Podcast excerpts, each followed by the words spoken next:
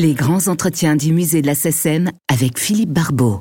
On l'a affublé de tous les surnoms. Baladin fantasque, rocker full-track, saltimbanque canard, fou chantant, et il les méritait tous, et bien plus. Car Jacques-Joseph Higelin, qui nous a quittés le 6 avril 2018, était un artiste à la démesure réjouissante. À la fois poète, battleur, conteur, funambule, bête de scène et de cirque, showman et chaman, tête en l'air et amoureux impénitent, tombé du ciel mais gardant la tête dans les étoiles. Interviewé Higelin, expérience unique.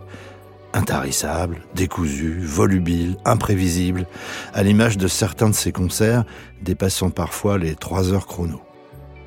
Nous sommes au mois de février 2013 à Pantin, dans la banlieue parisienne, une maison au jardin recouvert de neige, le beau repère de l'artiste, qui a même affublé son nouvel album de ce joli titre.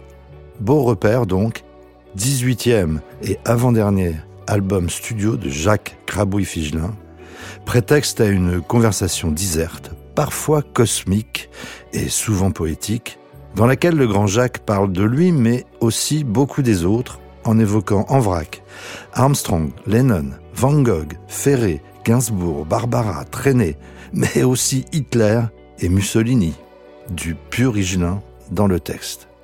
J'ai traversé une période assez, euh, assez plombée, quoi, parce que quand même, euh, c'est pour arriver à, finir un disque, ça, enfin, à commencer même, ça commence jamais vraiment nettement. On ne sait jamais quand ça a commencé. Et à un moment donné, tu as toujours des cahiers, tu prends des notes, et à un moment donné, c'est le moment, quoi.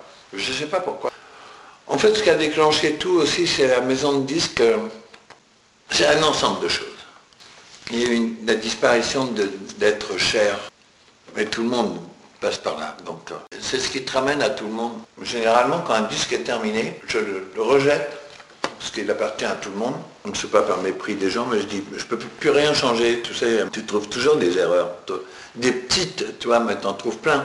La, première, la plus grosse, c'est tu t'entends chanter tout d'un coup, mixer et tout ça, et tu t'aimes pas. Tu t'aimes pas, donc tu n'écoutes que toi. C'est là où j'ai appris que John Lennon, il n'aimait pas sa voix. Il n'aimait pas, il supportait pas de s'entendre chanter. Quoi. Alors, il chantait pour moi, c'est un mec hors pair. J'adore John Lennon.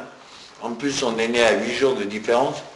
Il est né le 9 octobre 40 et moi je suis né le 18 octobre 40. Et, depuis tout temps, c'est un mec qui me plaît vraiment, quoi. Parce que je trouve drôle, je trouve affûté, tu vois. Très intelligent. J'adore les Anglais pour ça. Quand il n'était encore qu'un gamin au sortir de l'occupation nazie, Jacques Higelin découvre une potion magique qui va influencer toute sa vie et lui insuffler l'énergie trépidante qu'on lui connaîtra ensuite une potion magique et sonore, une musique du corps et de l'âme, le jazz. En fait, j'ai eu une éducation anglo-américaine et française. Moi, j'étais comme tout le monde, tous les jeunes, là, on était sortis de la guerre. Quand j'étais adolescent, c'était en 50, ça faisait 10 ans que j'étais né, euh, je suis sorti en 45 de 46 de la guerre et de visions de terribles peurs, d'angoisse et il y avait un besoin de, fraîcheur. Et puis les gosses, ils s'angoissent moins que les adultes en fait. C'est formidable, la chance que j'ai eue de la vie. En fait, la chance, c'est que ça tombe sur un enfant qui a soif et faim de ça, quoi. Et la vie, euh, par des hasards que je ne comprends pas, et qui, sont toujours des purs hasards, c'est pour ça que j'ai jamais douté de ça. J'ai toujours l'impression qu'il y avait des déesses, des dieux ou des arbres ou des, esprits qui veillaient sur moi et, qui disaient Ah oui, mais il lui faut ça. Hein. Euh, ou alors on va lui donner ça. Ou alors on va le faire chier jusqu'à ce qu'il se révolte et qu'il recherche. Ça a été très naturel, quoi. Été tout de suite attiré par la musique. Tout de suite. J'ai écouté des choses dans un vieux poste de radio. Mon grand-père, il, dormait euh, les, mercredis. Les jeudis, je voulais pas aller avec les autres gosses. Je restais à la maison, je jouais, je dessinais. Mon grand-père s'endormait, puis j'ai écouté. C'était une émission du jazz, et ça devait être en. J'avais 8 ans, 48 ou 47, et il y avait un, type qui adorait le jazz, Duc Panassier. Sortant de la guerre, c'est les Américains qui arrivent, et le premier jazz que j'ai trouvé, c'est cette émission Duc Panassier. Moi, je cherchais sur la radio, et le premier truc, c'est, j'ai appris par la suite, ce trompettiste divin, Louis Armstrong, et son Hot Five, qui t'envoie un son, bah, tu vois, c'est, c'est joyeux, dynamique, fort, et qui dit, euh, la vie est une fête, tu vois, la vie est l'énergie, la vie est splendide. Leur musique, moi je l'ai acceptée, mais de tout mon cœur, de toute mon âme et de tout mon corps. J'avais le jazz pour me sauver, quoi. C'est le jazz qui m'a sauvé. Les concerts de Jacques Higelin, on l'a dit, pouvaient parfois prendre des allures de marathon, matinée de fiesta entre improvisation au débeauté et discours à l'éloquence lyrique. Mais rien de calculé dans cette fièvre scénique, bien au contraire. C'est que chez lui, et dès l'enfance, les aiguilles des pendules n'ont jamais tourné au même rythme que chez le commun des mortels. Comme le temps n'existe pas, mais vraiment pas pour moi. Je peux être très en retard de deux heures et tout ça n'existe pas, quoi. Quelqu'un me ramène, dit, mais euh, t'as rendez-vous avec quelqu'un Ça m'est arrivé en scène aussi de, se retourner après 25 minutes de conversation et de voir les musiciens qui sont là, qui, qui sont passés de musicien à public, un qui se marre, qui te regarde. Mais ça, c'est un truc insensé que la vie m'a donné, d'être complètement en dehors du temps des autres. Aussi bien à l'école que quand j'étais petit, vois, de me barrer tout d'un coup dès que je savais marcher. Ma mère m'avait expliqué que j'étais parti, je ne savais plus où j'étais passé, sorti de la maison, du jardin. Et puis euh, ils m'ont retrouvé sur la route, marchant, parti, content, et, surpris. La première chose que je faisais à l'école, ils m'ont dit, c'est la, la, maternelle, la femme qui s'occupait des, petits bambins, elle dit, mais il est impossible, cet enfant, il, il, s'assoit jamais, il marche tout le temps dans les travées, il parle à tout le monde. C'est comme la directrice de l'école qui m'a convié dans son bureau, et tout le monde pensait que c'était pour m'engueuler, quoi. Parce que j'étais tellement dissipé, il disait, mais dissipé, pas tranquille, quoi. Le gosse qui se lève, il va, il parle à l'un, puis il dit, ah, elle était pareil, enfant, elle parlait à tout le monde. J'ai dit, tiens, ça recommence, c'est drôle, c'est dans les gènes. Et euh, quand la directrice m'a convoqué, je me lève, je dis, bon, qu'est-ce qui va se passer Et j'arrive et je suis accueilli par une femme formidable qui me dit, assieds-toi. Elle avait sur sa table une rédaction. Elle me dit, j'ai lu ta rédaction. Elle me dit, tu écris très très bien. Et tu... Elle me dit, c'est très poétique, c'est très... C'est vraiment bien. Elle dit, d'où tu tires ça? Je dis, je sais pas moi. Elle dit, mais, qu'est-ce que tu fais? Je t'ai observé pendant les, récréations, tu es dans un endroit du préau, et tu es entouré par tous les petits, et tu leur tu gesticules et tu leur parles, et ils t'écoutent. C'était les petits de 4, 3, 4, 5, 6 ans, maternelle, quand j'ai été passé une classe au-dessus. Euh, J'aimais pas jouer avec les autres, j'aimais raconter à ces petits-là qui étaient fascinés, parce que je racontais des histoires à suite, que j'improvisais et que j'inventais. C'est ce que j'ai redécouvert là récemment. Et je me suis dit, mais tu as toujours été comme ça, quoi, en fait. Tu as toujours été comme ça. Artiste, personne qui a le sens de la beauté et est capable de créer une œuvre. Cette définition du Larousse, si elle colle à merveille à Jacques Higelin, paraît quand même bien étriquée en ce qui le concerne. D'ailleurs, des définitions, il en a plein d'autres dans sa besace. Des artistes, moi j'aime beaucoup les artistes énormément, parce que j'ai l'impression qu'ils sont plantés au milieu des gens. Tu sais, ils sont plantés comme des... T'as un paratonnerre ou t'as un arbre, et tout d'un coup tu dis, c'est marrant, celui-là il est différent, hein. et pourtant c'est un arbre. Et tous les arbres sont différents. Et puis chez les êtres humains c'est un peu particulier, parce que tu sais jamais pourquoi... Euh, le portrait de Dorian Gray euh, est arrivé au monde. Tu sais jamais pourquoi à un moment donné arrive un artiste. Je crois que c'est un produit d'un croisement invraisemblable, un bâtard, un raté, un possible raté qui réussit. Et, les gens se disent, ah bon, ah bon, ben alors si lui réussit, hein, j'ai peut-être ma chance. Tu vois, le plus paumé des paumés peut se dire j'ai peut-être une chance d'y arriver. Ou alors c'est un vrai c'est un animal qui, sait qu'il est un genre de d'esprit. Moi, je crois que c'est des bons génies. Il y a des mauvais génies qui traînent partout. Un mauvais génie comme Hitler ou Mussolini, tout ça, ils sont dangereux parce qu'ils plaisent autant, sinon plus, qu'un un grand artiste. Un gosse qui arrive au milieu des autres gosses et tout d'un coup, euh, il voulait être peintre, il voulait être artiste d'ailleurs. Et Mussolini aussi se prenait pour un grand acteur. Hein. Mec, il a l'air complètement givré, encore plus qu'Hitler. Une chanson finalement, ça se résume à trois thèmes, la vie, l'amour, la mort. Voilà encore une définition signée Jacques Higelin, définition qu'il a illustrée tout au long de sa carrière. Car pour lui, être artiste, c'est faire rêver, semer la joie malgré les doutes, mais aussi être conscient de ses responsabilités. On est mortel, donc faut bien se faire une raison. Hein. Mais euh, j'écris des choses très très noires au début, quoi, très noires. Et puis des choses très joyeuses. Mais je me disais, c'est indécent d'être joyeux. Tu vois, en plus, la guerre, tout ça, ça, ça m'obsède cette idée-là. Parce que je me suis vraiment posé la question là, très fort, quoi, très fort. J'ai été dans plein d'hôpitaux, et toujours en sifflotant, parce que je me dis, tiens, si je sifflote dans les couloirs d'hôpitaux, ça va redonner du courage.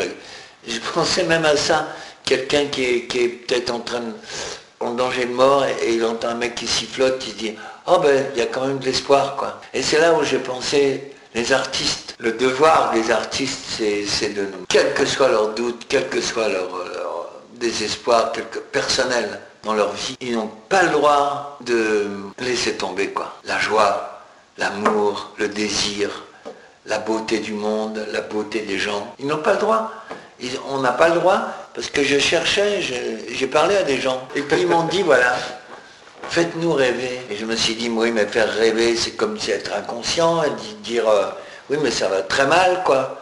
Comment Je vais tricher alors, tu vois, je vais... Ça a duré longtemps, ça. Et puis, j'ai dit, je vais tricher, alors je vais faire semblant que ça va bien. C'est pas bien. Et puis après, je me suis dit, non, c'est pas ça. C'est qu'il faut que tu trouves au fond de toi des raisons que tu aimes la vie vraiment et que tu t'aimes, quoi. Parce que sinon, pourquoi tu, pourquoi te suiciderais pas Et encore, suicider, c'est hors de question, puisque je disais, euh, si tu suicides, c'est que tu, dis à tout le monde, euh, bah voilà, je vous ai emmené jusque-là, tu j'ai tenu bon avec les chansons, euh, ça parlait de l'amour, ça parlait de la joie de vivre, ça parlait même des trucs durs, mais il y a une clé pour ouvrir une porte. Et puis maintenant, je vais, vous plaqué là en disant bah, je vais me suicider quoi. Oui, tu es responsable de ce que tu as semé. C'est comme un jardin secret quoi. Et tu es responsable de ce qui pousse dans ton jardin. Mais les artistes, leur rôle, c'est d'encourager, c'est de se faire plaisir. Et en se faisant plaisir, ils montrent qu'un être humain peut être content de chanter, content de jouer de la musique, et, content même de faire de la musique déchirante, émouvante, qui fait pleurer mais vivant. Et si les plus, si je dis, si les artistes lâchent le truc, c'est comme quand on dit que les abeilles vont disparaître euh, bientôt, et si elles disparaissent, on meurt. Deux ans après, on est, mort. Et il y a un euh, entêtement de la vie à exister malgré tout, qu'à un moment donné, je me suis dit, mais les êtres humains sont vraiment casse-couilles, quoi. Enfin, ceux qui essayent absolument de démolir j'ai vu des gens planter dans un jardin un petit truc, un petit carré de laitue et, d'attendre que ça pousse l'année prochaine. Mes grands-parents, ils faisaient ça. On avait un tout petit jardin. Ils plantaient plein de rangées de tout. C'était comme le jardin. Moi, quand j'étais petit, j'ai dit, oh, c'est génial, c'est le jardin du monde, tu vois. Puis j'ai rencontré des gens merveilleux, partout, pas des gens connus. Ils sont là, ils veillent, ils font un truc bien. Puis après les tout aussi, des gens qui soignent, et je leur ai dit, mais comment tu, voyant tellement de gens qui vont mal et tout, comment tu tiens moralement, comment tu rentres chez toi et tout. Et des fois ils dépriment, tu vois, mais ils essayent de sauver quand même. Être artiste, c'est être une sorte de médecin de l'âme, mais c'est d'être aussi capable de s'émouvoir devant les œuvres des autres en quête de beauté. C'est exactement le sentiment que ressentit Jacques Higelin, tombé un jour en arrêt devant un tout petit tableau signé Van Gogh. Quand tu commences à, décourager, puis t'écoutes tout d'un coup un artiste, tu vois, un chanteur, une chanteuse, même des vieux qu'on croyait. Tu écoutes un vieux truc de blues avec un 78 tours recadré et t'entends la joie de vivre, l'énergie. Tu entends Pascal Duke Ellington qui a écrit des choses déchirantes. C'est toujours euh, merveilleux chez les artistes, les poètes, les musiciens. L'autre fois, j'ai été voir une euh, expo, parce qu'un ami à moi avait on lui a ouvert un endroit pour voir, au Gare d'Orsay, pour voir tout l'expo. Et dans cette salle, on n'avait pas besoin de se précipiter, quoique les autres étaient précipités. Moi, je suis tombé en arrêt. J'avais jamais vu Van Gogh de près. Et je vois un petit tableau. Et j'ai dit, oh, ça m'a ébloui, ça m'a capturé. Je me suis rapproché et j'arrivais plus à décoller de là. Et j'ai dit, mon Dieu, comment il a trouvé un jaune aussi lumineux avec un ciel aussi lumineux et qui te capte. Et j'ai dit, alors là, je comprends. Parce que là, c'était plus une carte postale. Je l'avais vu en carte postale. Mais là, je le vois pour de bon. Et je vois qu'il y, avait des, de la matière. Et je voyais tous les centaines de coups de pinceau, quoi, dans ce petit tableau, quoi. Je suis sorti. Euh, comment, comment il fait pour trouver cette puissance-là, quoi C'est-à-dire qu'il ne peut pas s'empêcher de voir le divin dans le, dans le tout, quoi.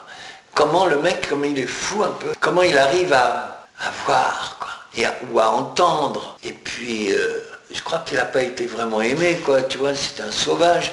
C'est un mec inapprochable, quoi. Mais tout d'un coup, il était passionné par une vérité qu'il découvrait, un rapport entre tous les éléments, et finalement, entre le cosmos et extraordinaire, euh, l'immensité, toi, l'immensité qu'il y a autour de nous et qui a en nous.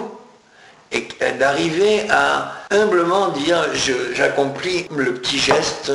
Et quand il y a des, des, chamans, des gens qui chantent et de la musique et tout, et, que quand tu entends calzoum des disques en public et que tu entends une assemblée de mecs, il doit y avoir 1000, 2000, 3000 mecs, et ils font elle finit une phrase,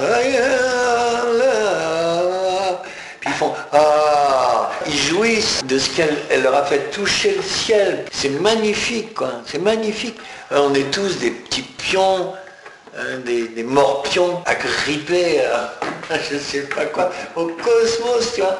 Et de temps en temps, il y en a quelques-uns qui voient moi, je sais ce que mon bonheur avec les artistes quand je rencontre, qu'ils soient peintres ou musiciens ou danseurs, c'est dans leur regard et dans leur façon d'être. Et c'est forcément pas des gens qui font semblant, et c'est sûrement pas des mecs qui prêchent la, ben, la religion et tout ça, c'est des assassins, c'est des manipulateurs. Et s'ils savaient ce qui, s'ils comprenaient de quoi il est question, ils parleraient pas comme ça, quoi. Ils n'enverraient pas vers la destruction il y a déjà tellement de moyens d'être inquiet, quoi. Tu te rends compte qu'il y a un rocher qui peut nous buter, là, nous cogner, une météorite qui tombe dessus d'un kilomètre de long, et là, on est, on est mort, parce que on en a pour six mois dans l'ombre, les plantes dépérissent et après on crève. Quand c'est un météorite, tu ne peux pas échapper, donc voilà, on va tous mourir. Hein. À ce moment-là, tu te dis, euh, bah, si ça cogne, ça cogne. Mais quand je vois les êtres humains, tout ce qu'ils ont écrit quand même, c'est une évolution très courte d'ailleurs, par rapport à la naissance de cette galaxie et de cet univers. Ou comme Rainer Maria Rilke, je lis un bouquin parce que moi je tombe toujours par hasard, quand je suis en état de chercher, je tombe toujours sur des bouquins qu'on me file, quelqu'un me donne, tiens lis ça. Et tu dis pourquoi? Et tu le lis et tout ce qui est dit dedans te répond. Alors je suis tombé sur plein de gens, comme j'avais soif de comprendre, eh ben je suis tombé sur soit des gens que tu lis, page après page, tu trouves des réponses. Quelqu'un qui s'est posé aussi des questions avant toi, il y a un siècle, et qui dit, euh, voilà, voilà ce que j'ai vu, quoi. Et tu dis, mais c'est vrai, c'est vrai.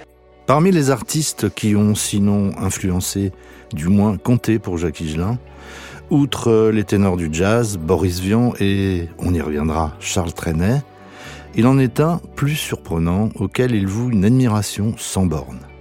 Surprenant car, en apparence, aux antipodes de son univers. Léo Ferré. Récit d'une découverte quasi mystique et d'une rencontre plutôt saugrenue. Quand tu écoutes un disque de Léo Ferré, on a oublié ça, mais Des fois, il faisait une plage entière et basta. Et je l'avais écouté dans une maison où j'avais rendez-vous avec des gens qui m'ont dit où était la clé de la maison. Et ils sont jamais venus. Et j'ai ouvert la maison qui était dans une forêt qui était toute noire. Et la nuit est tombée à un moment donné. Puis j'ai mis, j'ai trouvé, je vois et basta, Léo Ferré. Et je, mets, j'ouvre le TEPAS, je mets le disque. Et puis j'écoute et Ferré me parle dans cette maison. Et j'avais l'impression d'être venu là pour l'entendre, personnellement me parler à moi. Et quand j'ai eu fini ça, j'étais dans le silence de cette maison et dans la... La nuit était tombée, les gens n'arrivaient pas et j'ai pas pu faire autrement que ressortir, remettre les clés là où je les avais mis. J'ai dit, euh, j'avais rendez-vous avec Léo Ferré et il vient de me parler quoi. Et je pourrais pas supporter autre chose. Je suis parti. Et j'ai roulé avec sa voix qui résonnait quand même dans moi quoi. Un mec qui me parle quoi, un artiste qui me parle à moi petit Jacques, il me dit, voilà, j'ai quelque chose à te dire. Et il m'a dit souvent ça, Ferré, après quand je l'ai rencontré. La première rencontre, c'était à Francophonie de La Rochelle. Et puis Jean-Louis Foulquier avait organisé, parce qu'il devait jouer Léo Ferré avec tous, un orchestre et une chef d'orchestre. Et euh, il avait organisé une table, il m'avait mis en face de Léo Ferré, quoi. Et je l'avais jamais rencontré. Et avant qu'il arrive, euh, j'ai dit, je vais aller pisser euh, là-haut, il me rappelle. Et je pisse et tout ça. Et il était arrivé entre-temps, quoi parce que je me, je m'arrangeais, je me coiffais pour être bien. Et je descends l'escalier et je le vois en face de la table que je devais rejoindre. Il y avait un escalier en colimaçon et, il me regarde descendre et il dit Ah Il dit Tiens, un prince. Parce que j'étais habillé tout en noir, j'avais une boucle d'oreille, j'étais très fin. Puis je rigole et je m'assois en face de lui, il dit bonjour, Léo, je serre la main. Et à un moment donné, j'étais gêné parce que j'ai dit, euh, maintenant que je suis là, qu'est-ce que je peux lui dire, tu vois? Tellement cloué par l'admiration qu'à un moment donné, il nous amène une soupe et il commence à goûter la soupe et puis euh, il dit dégueulasse. Et moi je pense dégueulasse, il s'est passé quelque chose dans le monde aujourd'hui et je me dis il a, dû arriver quelque chose et il dit dégueulasse, salaud. Tuer quelqu'un ou un révolutionnaire. Et moi j'étais tellement là-dedans, je dis, quoi dégueulasse Léo? Dit la soupe. Et ça m'a tellement fait rire, j'ai éclaté de rire. Et il dit, pourquoi tu rigoles? Je dis, parce que ben non, elle n'est pas dégueulasse, je viens de la goûter. Je veux dire, elle n'est pas très bonne, mais elle est pas, pas grave. Et ça a cassé la glace, et il s'est mis à se marrer aussi, puis on a, on a sympathisé tout d'un coup. Parce que j'ai dit, ah bon, mais bien sûr, c'est un être humain. Autre rencontre marquante pour Jacques Higelin, celle d'un personnage incontournable de la chanson française qui sut mélanger jazz et java. Serge Gainsbourg. Une rencontre qui eut lieu, comme il se doit, devant un comptoir de bar. Gainsbourg, que j'avais parlé dans une émission de télé, il y avait un bar, je me suis retrouvé à côté de lui et j'avais tellement envie de lui dire pourquoi je l'aimais. Puis je commence à lui parler de ça. La chanson où, c'est une jeune fille qui est, je sais plus comment elle s'appelle, qui se, qui se masturbe. C'est une très jolie chanson très délicate pour parler de ça, quoi. Et je lui dis, c'était merveilleux, cette chanson, qu'est-ce que ça m'a bouleversé et tout. Il m'écoute comme ça, puis il me regarde, il me regarde plus. Euh, je sens que je l'énerve, tu vois, de lui parler de lui. Et que plein de gens ont dû lui parler de lui. Et j'arrête au milieu d'une phrase et je lui dis, Bon, ok, pardon. Et euh, voilà, c'est dit. J'aime beaucoup tout ce que vous faites ça m'a beaucoup nourri. J'avais besoin de vous le dire. Maintenant, c'est fini. Je vous embêterai plus avec ça. Et, et Marthe tournait avec un grand sourire, m'a dit Qu'est-ce que tu bois? Et tu vois, il, était, il a compris que c'était très sincère et qu'il m'avait nourri énormément, quoi. Et que des années, des années, depuis l'âge de 18 ans, tu vois, euh, et là, je devais en avoir 32, 33, 34. Et depuis, j'ai, jamais oublié ça. Quand un jeune homme vient me voir, je le laisse parler, quoi. Et puis à un moment donné, je lui dis, qu'est-ce que tu fais? Je m'intéresse à lui, mais j'ai jamais oublié que, qu'il m'avait nourri, comme Léo Ferré m'avait nourri, comme Barbara m'avait nourri, comme tous ces gens-là, je les ai rencontrés. Parmi les douze chansons de l'album Beau Repère, il en est une intitulé Être là, être en vie, inspiré par celle qui fut à la fois muse, amie et quasi sœur jumelle, Barbara. Une façon pour Jacques de rendre hommage à celle que Georges Moustaki surnommait la Dame Brune. C'était marrant parce que la musique, c'était pas pour Barbara. C'était pas spécialement, mais c'était pour quelqu'un qui chante. Et c'était pour une femme. Et au début, le premier couplet, c'était elle. Elle, elle traînait dans les faubourgs de Soho. Et je me dis, mais qui, qui pouvait être là Pas Barbara. Et puis petit à petit, je pensais à celle qui venait de mourir, euh, Amy Winehouse. Je me dis, elle, elle pourrait se trimballer de bar en bar. Puis à un moment donné, j'ai dit, oui, mais la musique, c'est autre chose. Et là, ils ont sorti dans un numéro spécial de Télérama avec la photo de Barbara qui me regardait. Pour moi, c'était personnel. Elle me regardait j'ai retrouvé son rire, son sourire intérieur dans ses yeux qui me regardait en me disant Alors, ça va? Tu n'y arrives pas? Et pourquoi? Je peux t'aider? C'était drôle, quoi. Et tous les jours, quand je me réveillais, pendant qu'on enregistrait l'album, je tombais sur son regard. Et je vais y arriver, je vais y arriver, quoi. Et tu es là. Et elle était vraiment là, quoi. La photo est extraordinaire. Elle te regarde vraiment. Et là, j'ai retrouvé ce regard que j'avais déjà croisé quand, quand on s'était rencontrés. Plus que croisé, parce qu'on avait passé des nuits à discuter, à se marrer, à précis, là parler au téléphone, puis après venir chez elle. Elle était vraiment très très proche. Elle venait me voir aussi. Elle venait, puis elle disait à mon frère, tu diras à ton frère que je l'embrasse très fort, mais je ne vais pas rester parce que j'aime pas euh, déranger quelqu'un après. Elle n'aimait pas non plus qu'on la dérange.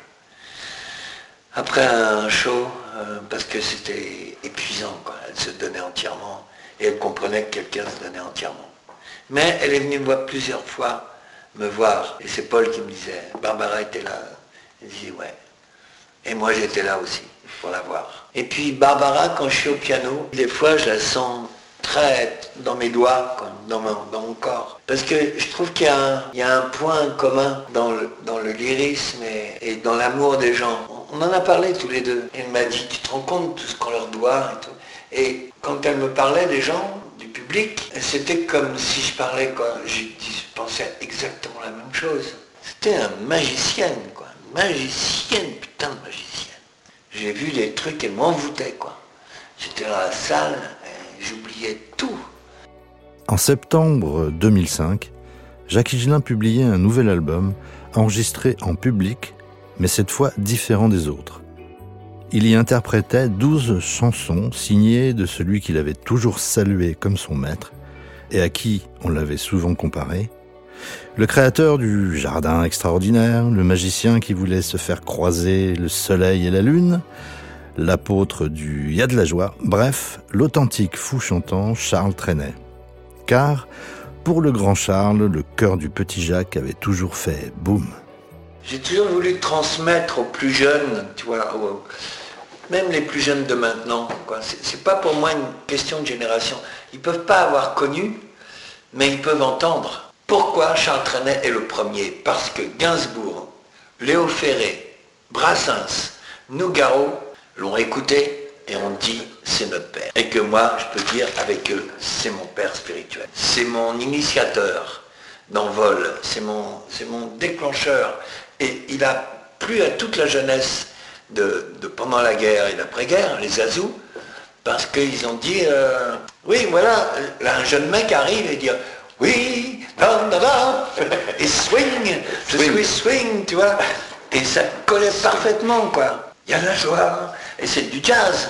Mais, et, c'est formidable parce que c'est du jazz joyeux, chanté, et qu'il n'y en avait eu aucun comme lui capable de faire ça. Traîner, il m'a chopé enfant, j'ai demandé rien du tout à personne. Et, le premier morceau, je m'en suis rappelé l'autre jour, je crois que c'était Il y a de la joie, et en fait c'était la romance de Paris. C'est la romance de Paris. Elle sourit, ça met au cœur des amoureux un peu de rêve et le ciel bleu. Putain, tu peux pas dire plus beau, quoi. Longtemps, longtemps après que les poètes ont disparu, leurs chansons courent encore dans les rues. Cette strophe de Charles Trenet, on a évidemment envie de la transposer à Jacques Higelin. Car nul doute que ces chansons, champagne pour les uns, caviar pour tout le monde, résonneront encore longtemps, longtemps, et pas que dans les rues. Il y a des choses qui sont étranges dans la vie, quoi. C'est ça où, l'inspiration toujours pareil, quoi. Tu vois, les musiciens, les, chanteurs, les peintres, les sculpteurs, les danseurs, les, tous ces, tous ces êtres-là, les danseuses, bien sûr, féminin, masculin, mélangés, euh, les romanciers, les, toi, quand tu sens que les gens comme Marguerite Duras qui voit loin, qui, dit des choses pas n'importe quoi, toi, et puis euh,